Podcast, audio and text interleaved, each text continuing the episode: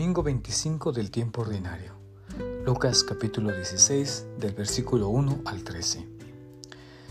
Después de haber pronunciado Jesús las tres parábolas seguidas sobre lo perdido y encontrado a los pecadores y fariseos, hoy Jesús se dirige a sus discípulos con una nueva parábola muy interesante que algunas Biblias le llaman parábola del administrador deshonesto o el administrador sagaz. Sin embargo, Jesús quiere que pongamos nuestros ojos en el hombre rico, quien es el amo de este administrador.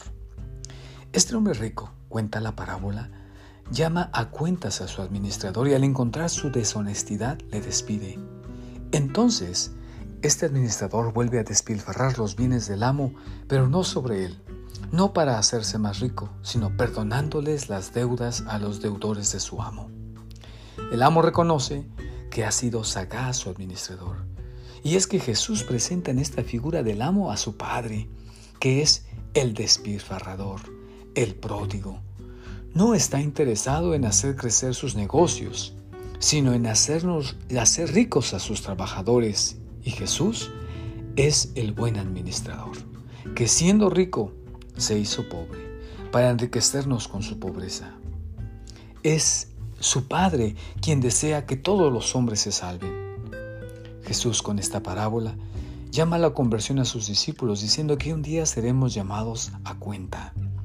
Por eso el salmista dice, enséñanos a calcular nuestros años para que nuestro corazón alcance sabiduría. También esta parábola nos enseña que solo somos administradores de los bienes terrenos y que somos malos administradores.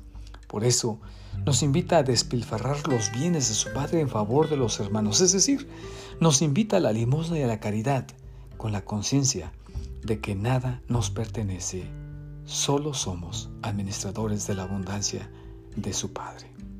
Feliz domingo.